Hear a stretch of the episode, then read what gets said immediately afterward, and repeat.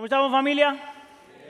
Para aquellos que no me conocen, mi nombre es Aníbal Rodríguez ah, y quería dar la bienvenida una vez más para todos ustedes que están en casa, aquí con nosotros, aquellos que están orando con nosotros en casa en línea, también sean todos bienvenidos a la iglesia del pueblo.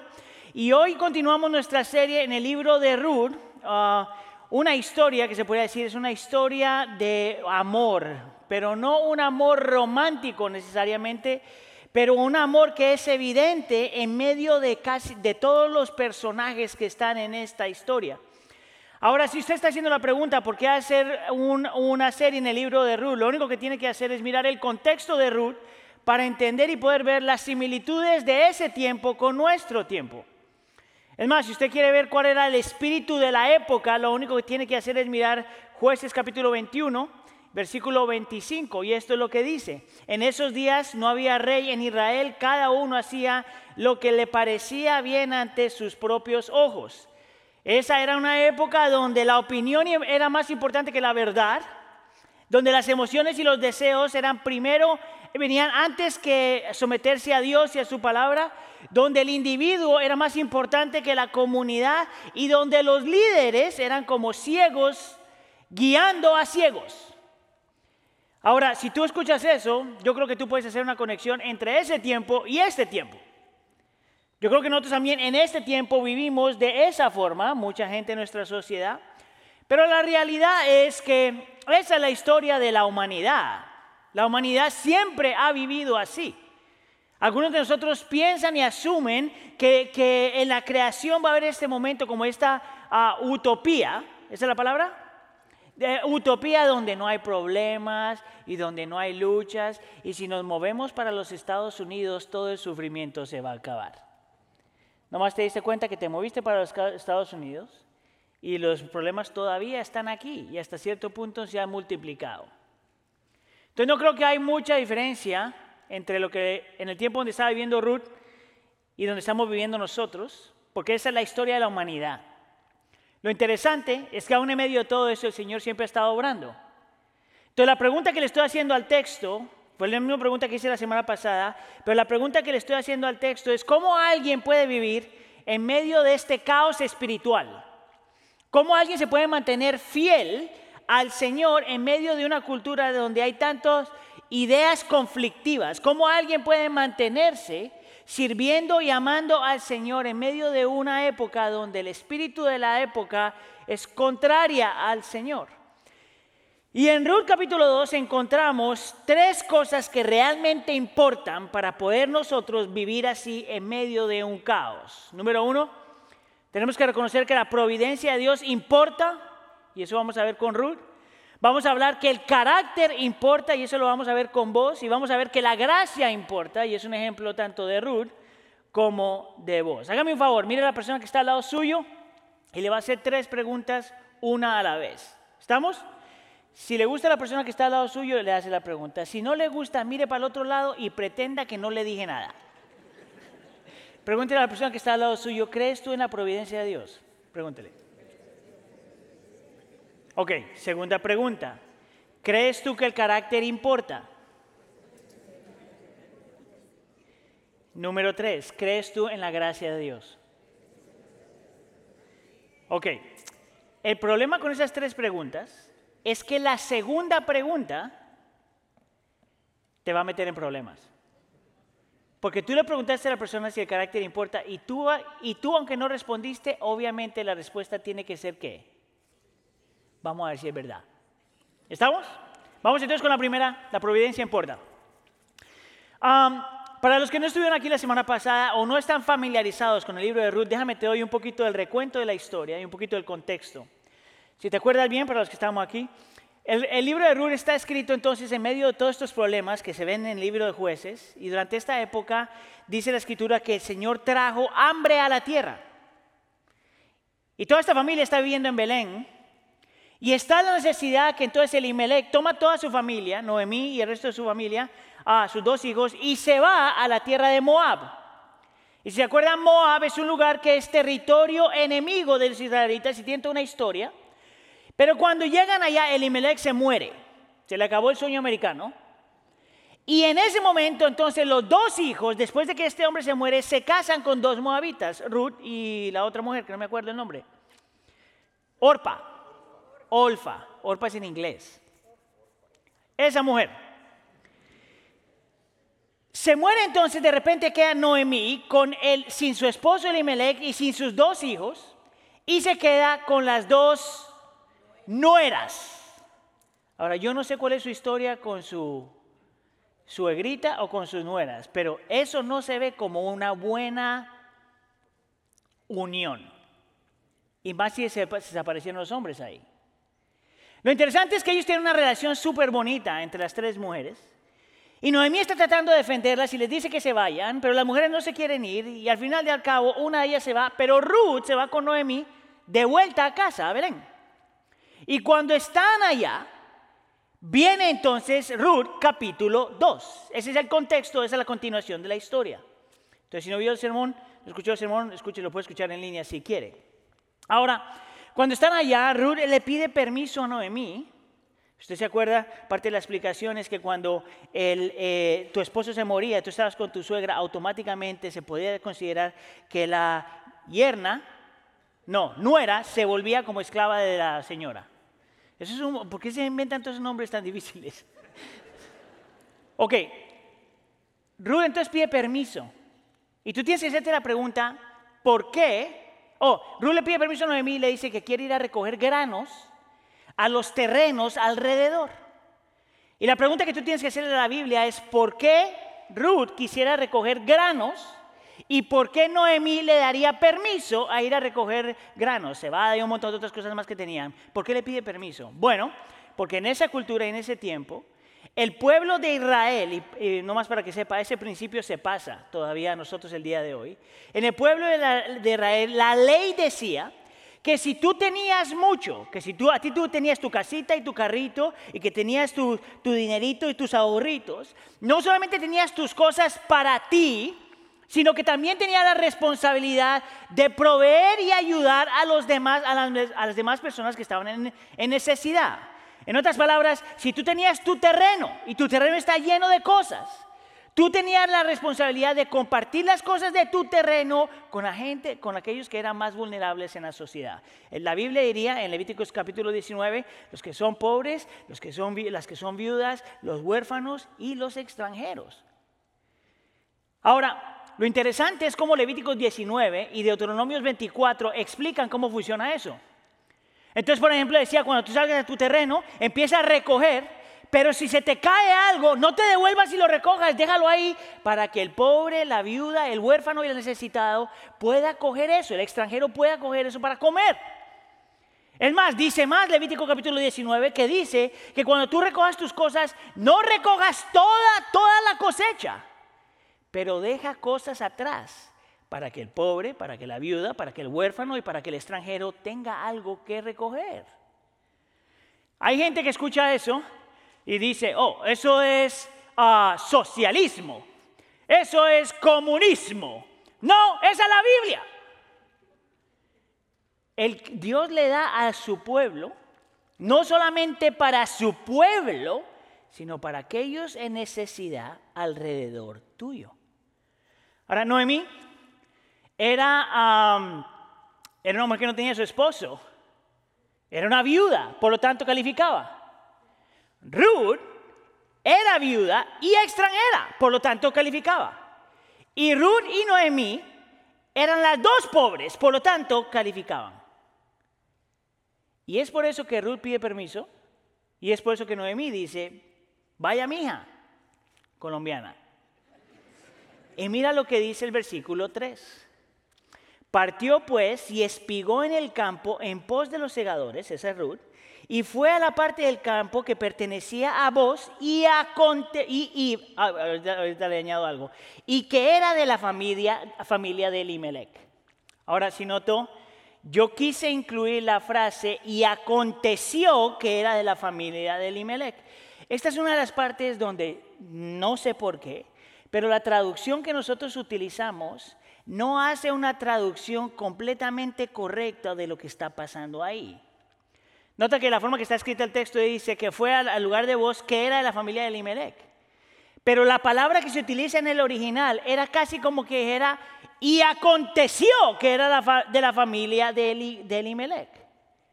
Nota que el texto te muestra que Ruth sale y entra en este lugar para cegar, para coger espigos del campo que no se sabe de dónde viene ni de quién es, pero luego te dice que es de vos y que era de la familia de Elimelech. Ahora yo quiero que tú escuches un poquito del sarcasmo que estoy utilizando en mi voz. Si fuera a hacer una traducción de lo que era o que aconteció, es casi como que, y por alguna coincidencia, era de la familia de vos. O el terreno era de vos, de la familia de Elimelech. Ahora escuchen, esto es interesante, por eso ese versículo es tan importante. Porque te muestra que la mujer sale y se mete en ese lugar y no sabía quién era. Y de repente resultó ser de este hombre, que no sabía quién era. Y de repente se da cuenta que este hombre es de la familia de Noemí, que no sabía quién era. Y más adelante te va a mostrar que este hombre es pariente, que después te voy a traducir bien lo que significa eso, de la familia de Noemí, Elimelech. Y no vamos a hablar de eso mucho más la, próxima semana, pero una persona que era pariente, y ahorita te hablo más de eso, era una persona que tenía responsabilidad no solamente con su familia, pero con la familia en general. En ese tiempo eran como, como una tribu, ¿verdad? Y en la tribu tienes tu familia, pero esta familia pertenece a algo más grande y esta familia pertenece a algo más grande. El pariente que se está hablando aquí era una persona que tenía responsabilidad con los que están aquí, con los que están aquí y con los que están aquí. Si había un hombre que fallaba aquí, aquí o aquí, este hombre tenía la responsabilidad de proteger, proveer y cuidar a toda la familia. Así, de repente esta mujer llegó ahí. Ahora escucha acá.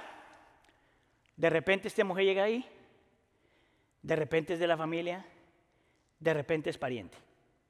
Mira lo que dice el versículo 4. Y en ese momento vino voz de Belén y dijo a los segadores, el Señor sea con ustedes.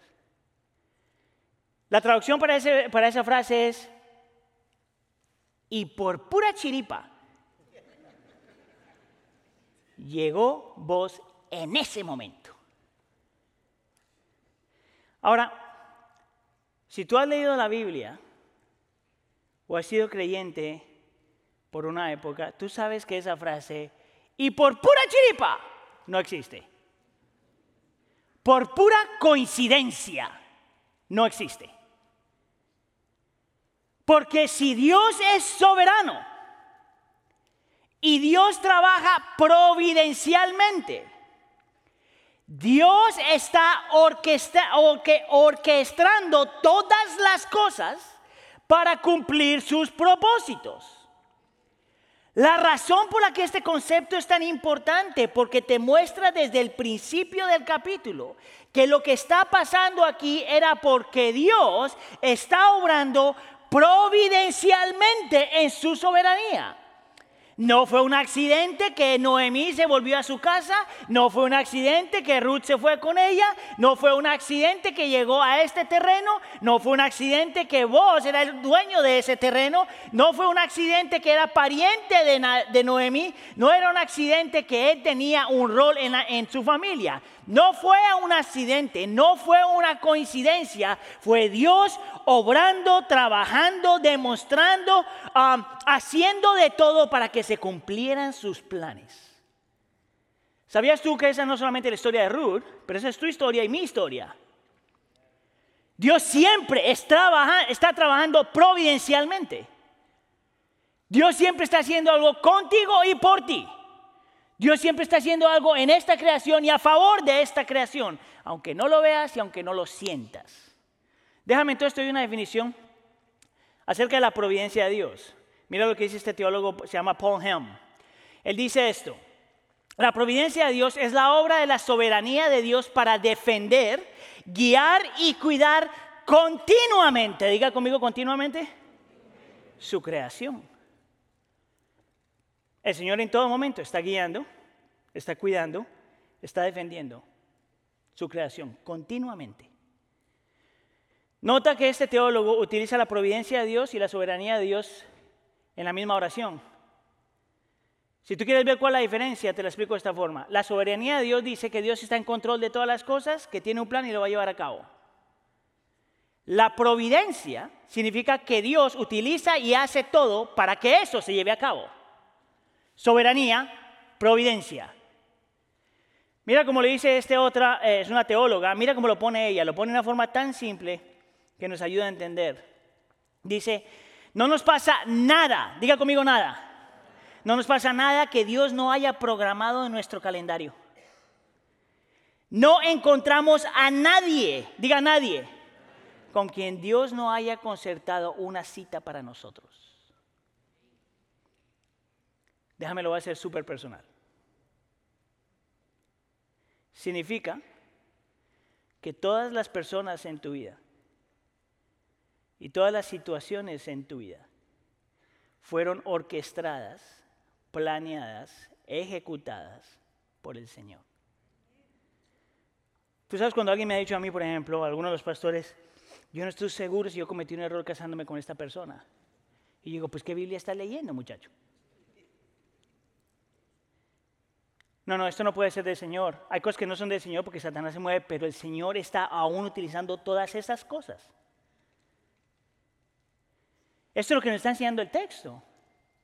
Que Dios mueve providencialmente y hace providencialmente todas las cosas. Lo, interesante aquí, y yo sé que es difícil de procesar, so voy a tratar de encaminarlo con esto. Hay tantas situaciones en la vida, tantos momentos en la vida, donde lo que el Señor trae o permite no se siente bien. ¿Cuántos de ustedes han estado en algún momento que lo que el Señor trae o permite no se siente bien? Levanten la mano. Ok, déjenme hacer la pregunta otra vez. ¿Cuántos de ustedes tienen la vida perfecta? Levanten la mano. El Señor te perdone. Miren, ha habido tantos momentos en mi vida donde yo sé que Dios es bueno y sin embargo no lo siento. Donde yo sé que el Señor está en control y sin embargo no lo siento, ni lo veo. Ok, ¿cuántos de ustedes han pasado por algo así? Ok. Es en medio de esas luchas que es importante tener otras doctrinas que acompañan esa doctrina. Yo lo que he aprendido es que no es tan fácil simplemente creer en la soberanía del Señor y en la providencia del Señor si lo divorcias de otras doctrinas. Entonces, por ejemplo, las doctrinas que a mí me ayudan es saber que aunque Dios es soberano y obra providencialmente, Dios siempre es bueno. Lo que quiere decir que lo que Él trae y permite siempre viene del corazón de un Dios que es siempre bueno. Otra doctrina que puedo acompañar acerca de la soberanía de Dios y la providencia de Dios es saber que Dios es siempre un Dios de compasión. Significa que si, Dios trae o permite cosas en mi vida, Él es un Dios que me tiene compasión, por lo tanto me cuida, me ama y por lo tanto también siente lo que yo siento y, no es ah, indiferente a mi dolor. La otra doctrina que tenemos que acompañar acerca de la soberanía de Dios y la providencia de Dios es que Dios es un Dios santo. Significa que el Señor no va a traer nada ni permitir nada que no venga de un Dios que es santo. Él no puede pecar. Pero una vez que tengo todas estas ideas, la realidad es que la soberanía y la providencia del Señor, si lo abrazas realmente, cambia completamente toda tu vida. Te lo pongo bien simple. En la vida del creyente no hay coincidencias. No existen las coincidencias. Es más, mire, yo como predicador, y esto le pasa a usted, como predicador que tiene colombiano, argentino, chileno y todo lo demás que se me ocurre, casado con una guatemalteca, viviendo en Estados Unidos, está rodeado de un montón de hermanos mexicanos, yo me la paso inventando palabras todo el tiempo. Y hay palabras que yo he dicho desde aquí que yo sé que usted sabe que me las inventé. ¿Sabes cómo yo sé eso? Porque te, lo miro en el rostro. La gente me está mirando y dice... Y lo peor es cuando mira a la persona al lado y dice, y el otro le dice, toda la semana, me pasa eso. Y luego mi mamá en la tarde me manda una lista de todas las palabras que dije mal. Gracias, mami. Pero por, como creyente nosotros tenemos que poder, ah, perdón, perdón. Entonces, aunque esa es mi práctica, hoy sí me voy a inventar una palabra a propósito. Es una palabra que la escuché de alguien y se quedó conmigo, pero como ninguno de ustedes la ha utilizado, me la voy a inventar hoy. Y es esta palabra. Esta palabra. Esta palabra. Diosidencia. Porque nosotros no creemos en la coincidencia y creemos que Dios está siempre en control es soberano y, y trabaja providencialmente. Todo lo que pasa en la vida es una diosidencia. Todo en tu vida. No es coincidencia, es Dios detrás de esa coincidencia. Ahora mira, voy a utilizar una ilustración que utilicé hace como dos años atrás y la voy a utilizar dos años más adelante. Porque cuando yo lucho, entendiendo y abrazando y descansando que Dios es soberano, pero que trabaja providencialmente, yo tengo que hacer el ejercicio de recordar y encaminar mi mente y mi corazón donde Dios ha estado a lo largo de la historia. Porque en medio de la lucha es tan fácil ignorar cómo Dios ha obrado providencialmente a lo largo de tu historia. Entonces te voy a mostrar cómo yo lo he hecho para que cuando tú estés luchando lo puedas hacer. La pregunta que yo te hice hace dos años más o menos, esto fue al principio de la pandemia casi. Yo te hice la pregunta, ¿por qué? Bueno, en realidad usted estaba en casa y lo estábamos haciendo en línea. Pero la pregunta que yo le dije fue, ¿por qué usted está escuchando este sermón hoy? ¿Por qué nosotros estamos escuchando este sermón hoy? Y la respuesta es esta, por Fidel Castro. ¿What? Tú estás aquí escuchando este sermón hoy y yo estoy predicando este sermón hoy que hace, habla de la soberanía y la providencia de Dios por Fidel Castro. Y no soy cubano, chico. Escucha acá fue, no fue una coincidencia que en los 60 Castro empezó a hacer una cantidad de locuras en Cuba, al punto que la gente tuvo que salir corriendo y muchos de ellos vinieron a los Estados Unidos. No fue una coincidencia que entre esa gente que tuvo que venir a los Estados Unidos venía un pastor con su familia cubano, chico. No fue una coincidencia que ese hombre cuando viene aquí se vuelve pastor y va a una conferencia evangelística donde hay yo creo como cinco mil personas. Y no fue una coincidencia que en medio de esas cinco mil personas ese pastor encuentra una mujer con sus tres hijos. Y no fue una coincidencia que esa mujer se vuelve parte de su iglesia. Y no fue una coincidencia que el mayor de los hijos de esa mujer se vuelve cristiano un año después. Y no fue una coincidencia que cinco años después de eso, ese, ese joven se va a otra iglesia. Y no fue una coincidencia que ese joven en esta iglesia está trabajando bajo el cuidado y la dirección de otro cubano que salió de Cuba por Fidel Castro. Y no es una coincidencia que cinco o seis años después ese cubanito se va de la iglesia, pero no por Fidel Castro. Y este muchacho se vuelve pastor de la iglesia latina. Y no fue una coincidencia que esta iglesia latina era parte de un grupo americano.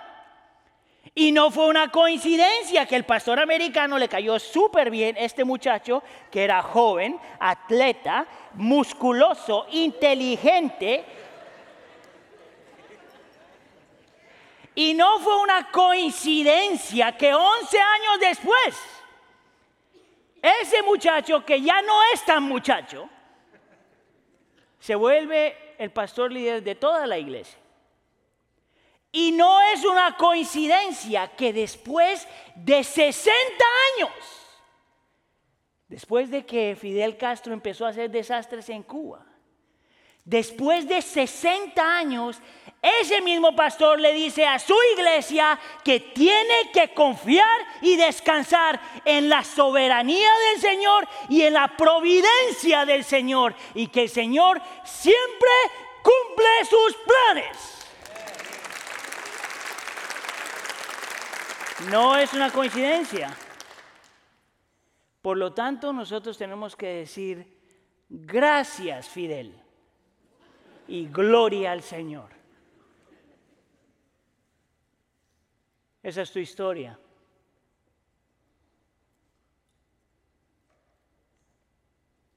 Empieza a mirar para atrás. Y te vas a ver cómo el Señor ha estado moviendo cada pieza en tu vida. Lo bueno, lo no tan bueno y lo que siempre duele. Pero el Señor está orquestándolo todo y te trajo hasta aquí hoy para escuchar eso. En medio del dolor, en medio del caos, en medio del sufrimiento, en medio de la lucha, en medio del exilio, en otro país, Dios siempre ha estado obrando providencialmente. Eso es lo que entendió Ruth. Y más que Ruth, eso fue lo que entendió Noemí. Dios en todo momento, sosteniendo, guardando, guiando, cuidando a su creación. ¿Ves cómo la providencia sí importa? Realmente importa. Si esa ha sido tu vida antes de Cristo, ¿por qué hay que tenerle miedo al futuro? Si Dios de todos modos va a continuar trabajando providencialmente. ¿Tú sabes por qué? Porque lo hace para su gloria y tu bien. Si el Señor hace todo para su gloria, Él nunca va a hacer nada que va a dejarlo a Él mal. Y si es para tu bien, es para tu bien aunque te duela. ¿Escuchó eso? es para tu bien, aunque duela. Porque el Señor lo hace todo para su gloria y tu bien. Amén. Hágame un favor, pregunte a la persona que está al lado suyo, ¿crees tú en la providencia de Dios? Y de ahí dile esto, descansa en la providencia de Dios.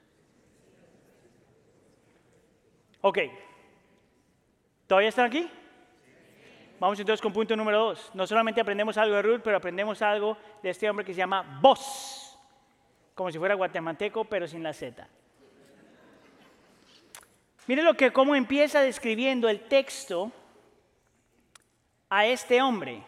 Capítulo 2, versículo 1. Dice, Noemí tenía un pariente de su marido, un hombre de mucha riqueza, de la familia de Elimelech, el cual se llamaba Vos. Yo, no sé qué pasó con este texto, pero la palabra riqueza ahí no es la mejor traducción de esa palabra. Es por eso que hay otras traducciones que reemplazan la palabra riqueza por influencia.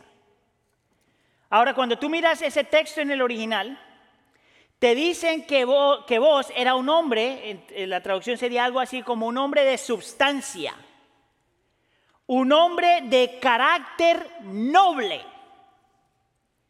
No solamente que era un hombre rico, que puede ser parte de la traducción, pero que era un hombre rico que tenía carácter noble, era un hombre que era respetado por la comunidad, era un hombre confiable. Tú sabes, cuando tú confías en alguien, confías en alguien porque esa persona ha mostrado que su carácter es confiable. Mira lo que el Señor está haciendo con Ruth y Noemí. No solamente las está llevando a este lugar, no solamente la lleva a este lugar donde encuentra un lugar donde puede comer, no solamente ese lugar le pertenece a este hombre que es la familia, pero las lleva a un lugar donde hay un hombre que tiene un carácter noble, por lo tanto es un hombre confiable.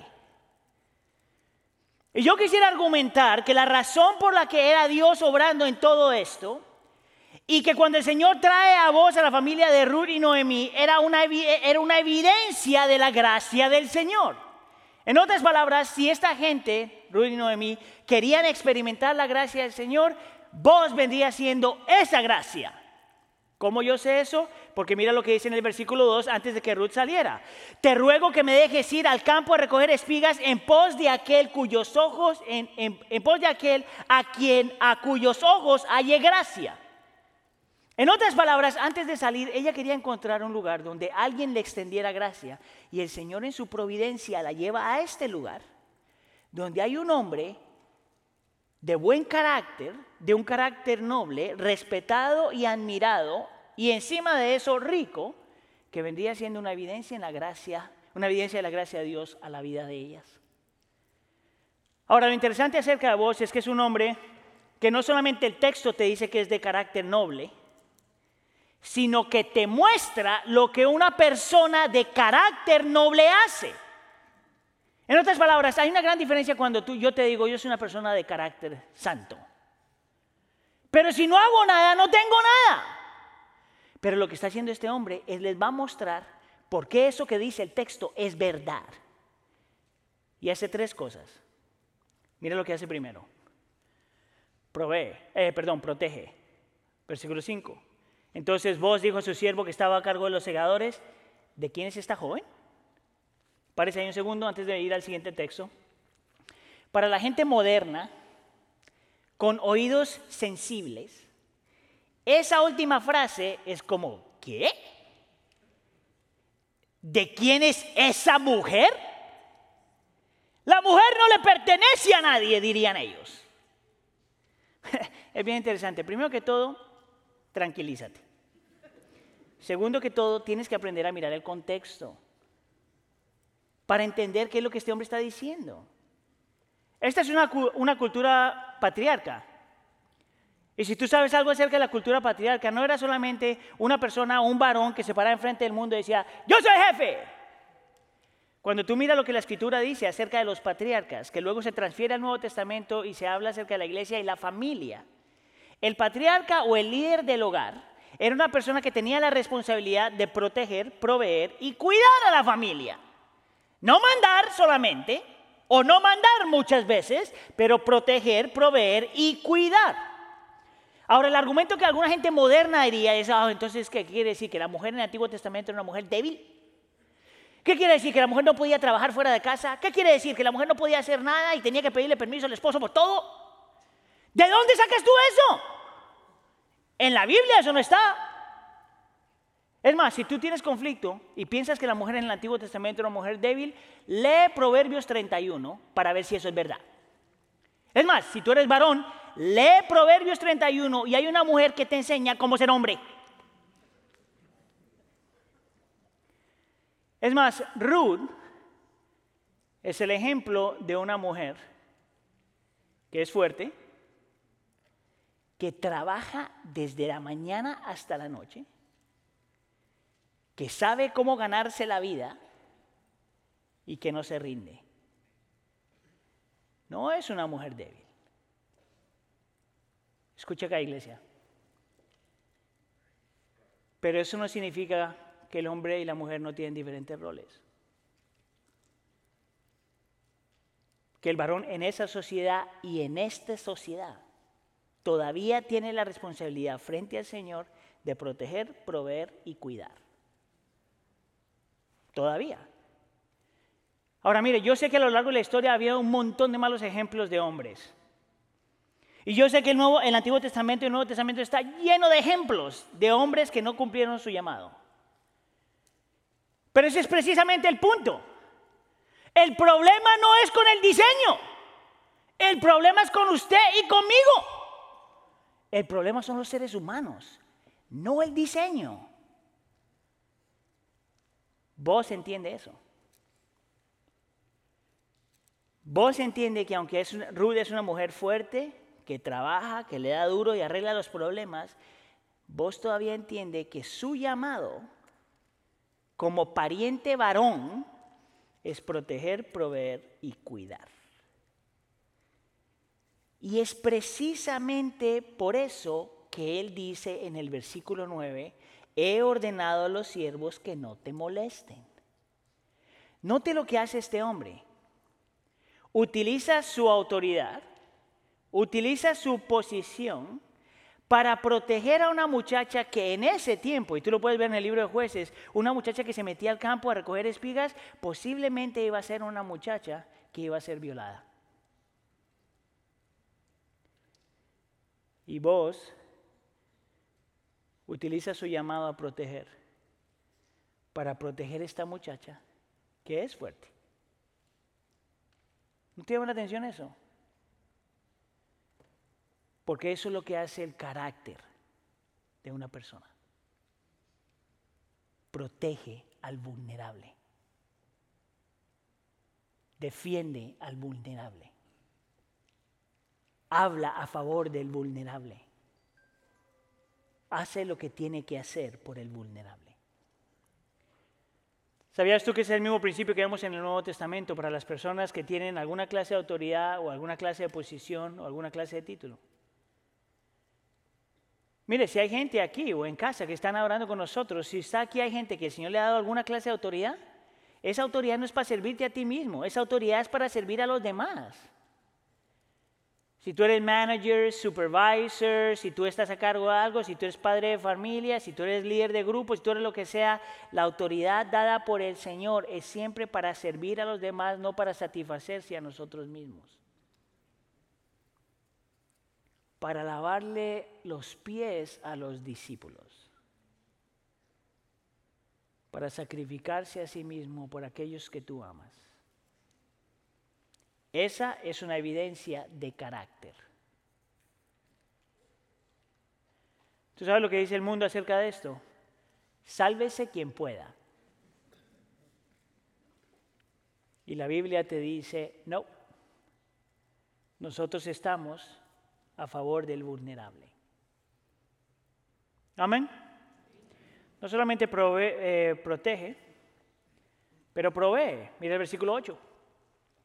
Entonces vos dijo a Ruth, oye hija mía, ahorita volverá ese, no vayas a espigar a otro campo, tampoco pases de aquí, sino quédate con mis criadas.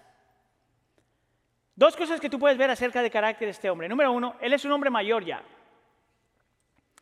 Tú notas cómo él se refiere a esta muchacha joven. Mira, aquí se va a poner súper personal la cosa, pero no me importa. Este es un hombre mayor que porque es un hombre de carácter, puede mirar a una muchacha joven como una hija. Hello. No como un pedazo de carne. Es un hombre que porque es un hombre de carácter, puede mirar posiblemente a una muchacha que posiblemente sea bonita, posiblemente, aunque el texto no te dice y la mira como una hija. La frase que se utiliza en algunos círculos latinos es, este hombre le da una lección a los viejos verdes. ¿Ofensivo? No importa, porque en esta iglesia no pueden haber viejos verdes. A menos de que te arrepientas, el Señor te perdona y empieza a trabajar en ti. Pero nota lo segundo que hace este hombre. Se asegura que esta mujer que es vulnerable tenga lo que necesita. ¿Tú sabes por qué? Porque como es una persona de carácter, él sabe lo que la Biblia pide de él. ¿Te acuerdas cuando yo te hablaba? Que cuando tú tienes mucho es para dar más. Es para darle al pobre, al necesitado, a la viuda, al huérfano y al extranjero. ¿Sabes tú cómo es una persona de carácter? Porque es generosa. La generosidad es una evidencia de tu carácter. La generosidad es una evidencia de tu carácter. Y vos no solamente protege y provee y es generoso, y esta es, lo que más me gusta acerca de este texto, es que es un hombre que sabe darle a Ruth dignidad.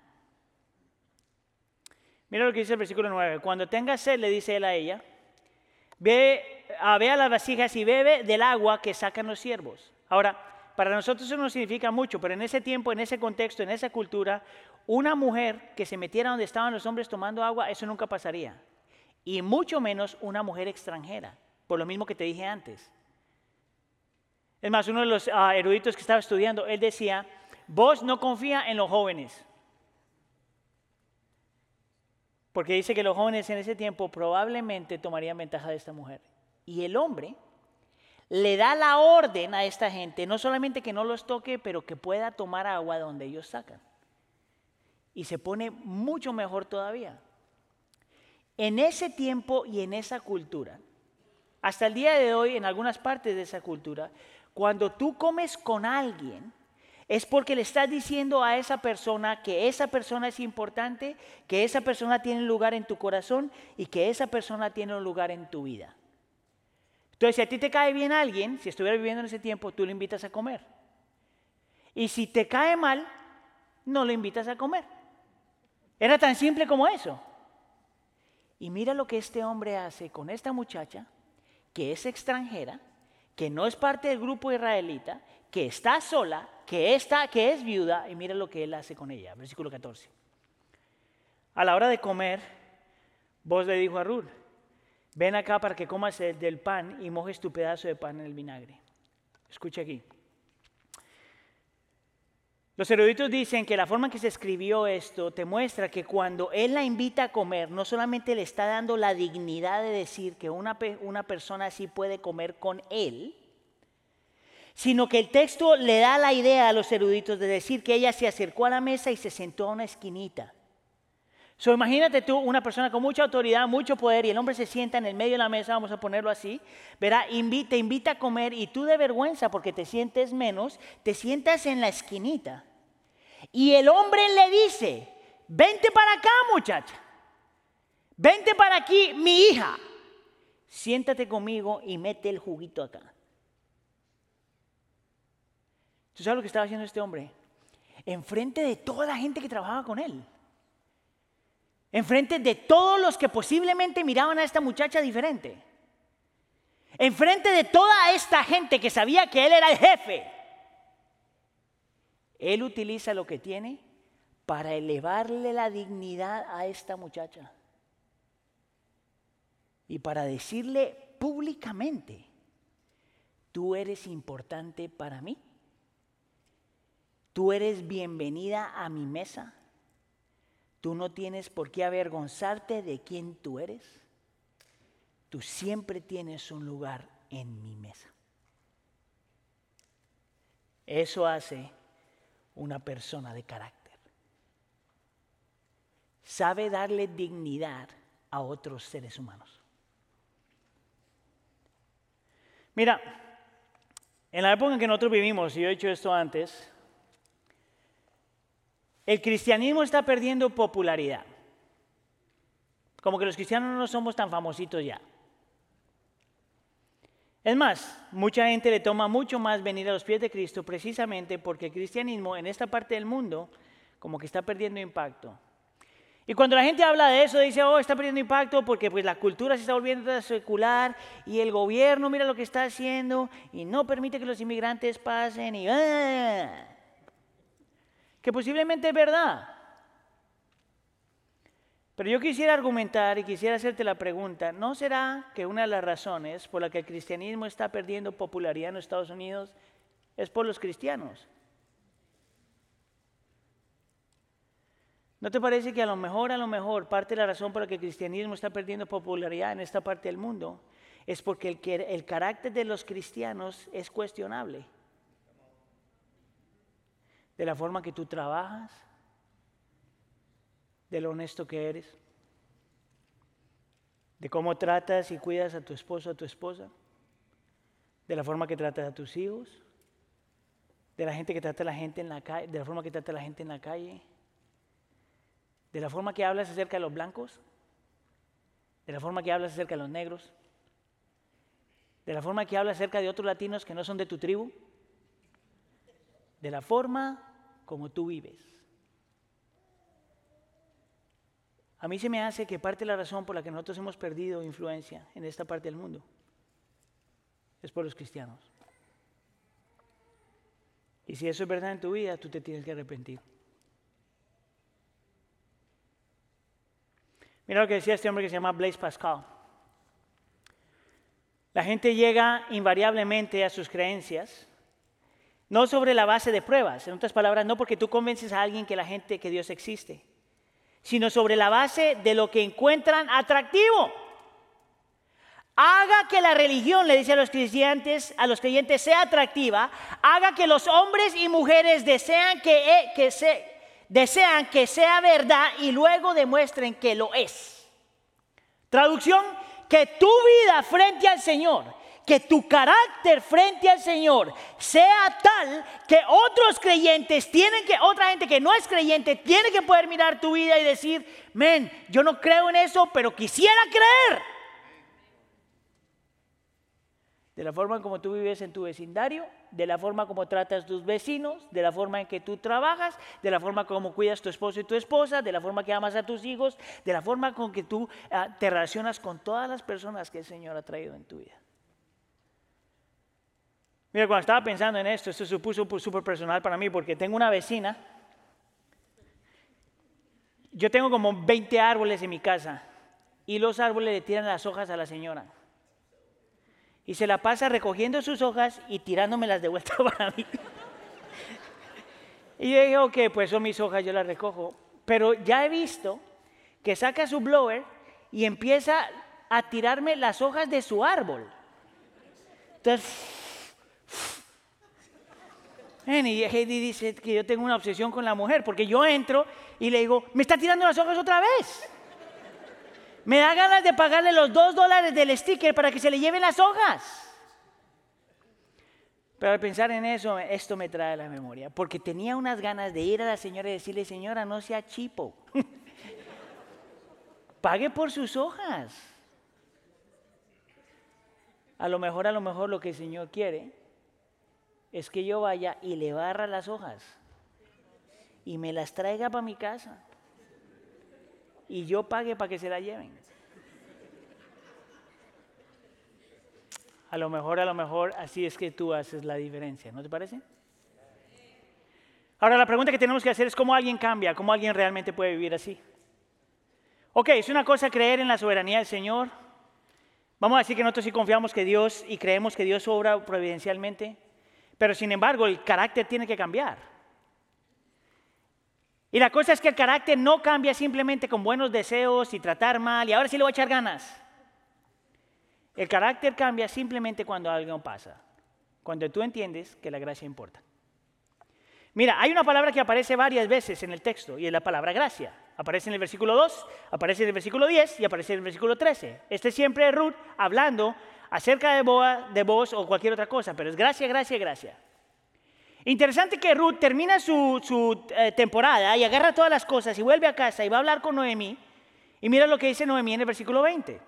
Noemí dijo a su nuera, sea el, sea el bendito del Señor porque no ha rehusado su bondad, diga conmigo bondad, ni a los vivos ni a los muertos. En otras palabras, Él ha mostrado bondad tanto para ellas como para su familia, aunque ya están muertos. Le dijo también Noemí, el hombre es nuestro pariente, es uno de nuestros parientes más cercanos. La palabra bondad en el texto es la misma palabra gracia. Y Noemí dice dos cosas en esta oración. Número uno, que la razón por la que vos, es como es, es porque es un hombre que entiende la gracia. Que la razón por la que el carácter de este hombre es como es, es porque este hombre ha sido afectado por la gracia. Porque tú solo le puedes dar gracia a otros cuando tú entiendes que has recibido gracia. Número uno. Y número dos, Noemí entiende que Dios en su soberanía y providencia ha llevado a Ruth a la casa, al, al, terreno, a la casa de este hombre que es su pariente. Y es aquí donde la traducción no nos ayuda tampoco un poquito. Porque la palabra pariente no te da toda la definición que utiliza el original. El original está describiendo a vos como alguien que es protector y redentor. Déjame te digo que sería un protector, un redentor en ese tiempo. ¿Te acuerdas cuando yo dije familia, familia, familia? El protector y los redentores en la familia eran aquí arriba y tenían dos responsabilidades. Bueno, tenían como más, como seis o siete, pero dos por lo menos. Una es, si tú eras pobre en ese tiempo, de la forma para salir de la pobreza, te vendías a la esclavitud. Y te vendías a ti mismo para sobrevivir. El redentor, el protector redentor, tenía que entonces utilizar sus recursos para ir a la casa de ese hombre que te compró y pagar tu libertad para que tú puedas ser una persona libre. compraba literalmente tu libertad, pagaba tu deuda. Y el protector redentor te representaba enfrente de la sociedad. Te digo por qué eso es tan importante. Porque vos era una evidencia de la gracia de Dios hacia estas mujeres. Y era una gracia que se mostraba precisamente porque era un protector redentor. Aquí es donde viene esto con nosotros. ¿Sabías tú que vos es, una, es un personaje en la escritura que apunta a Cristo, al verdadero protector y redentor? Aquel que te protegió al ir a la cruz del Calvario, aquel que pagó la deuda con su vida aquel que pagó por tu libertad con su sangre y con su cuerpo. Aquel que fue a la cruz del Calvario para proveerte camino al Padre, al Padre. Aquel que te, te proveyó la adopción.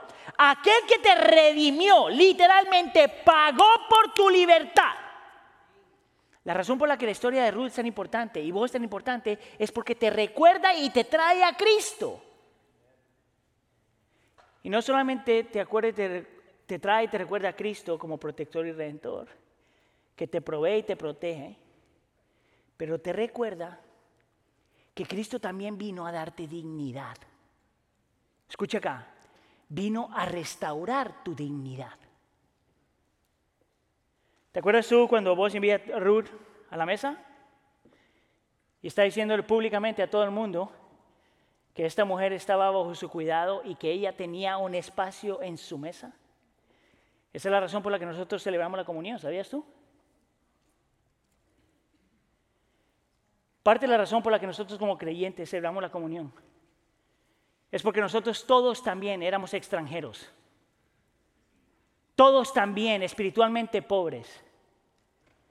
Todos también ah, débiles y hasta cierto punto viudos y cierto punto abandonados y cierto punto rechazados. Todos nosotros, espiritualmente hablando, todos nosotros somos gente que necesitaba un redentor. Y Cristo va a la cruz del Calvario y toma nuestro lugar y paga por nuestra libertad y restaura nuestra dignidad. Porque ahora somos hijos de Dios. Escuche. Y en la mesa, Él nos invita a venir. Y a lo mejor aquí hay uno o dos que todavía piensa que se tiene que sentar en la esquinita. Porque tus pecados son tan grandes que tú no te puedes sentar al lado de tu redentor. Y Cristo te recuerda que porque Él pagó por tus pecados y porque Él ya te protegió y porque Él ya proveyó, tú no tienes por qué no venir a Él. Tú siempre tienes un espacio en su mesa. Si tú has puesto tu fe en Cristo Jesús, si tú crees que Cristo Jesús es el camino, la verdad y la vida, tú tienes un espacio en su mesa. Ven a Él. Si tú eres creyente, lo único que tienes que hacer es arrepentirte. Si tú no eres creyente todavía, cree y arrepiéntete y participa en la presencia de tu Señor. Amén. Vamos a remover la primera capa de, la, de la copa que nos dieron al entrar y vamos a tomar el pan. Y la escritura dice que el Señor Jesús en la noche que fue entregado tomó el pan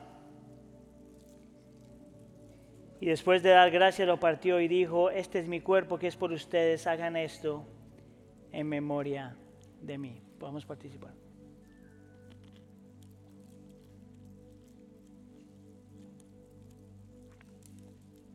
Vamos a remover ahora la segunda etapa.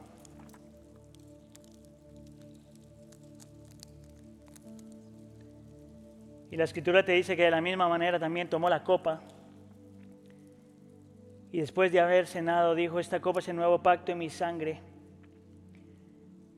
Hagan esto cuantas veces la beban en memoria de mí, porque todas las veces que coman este pan y beban esta copa, proclaman la muerte del Señor protector redentor hasta que Él venga. Podemos participar.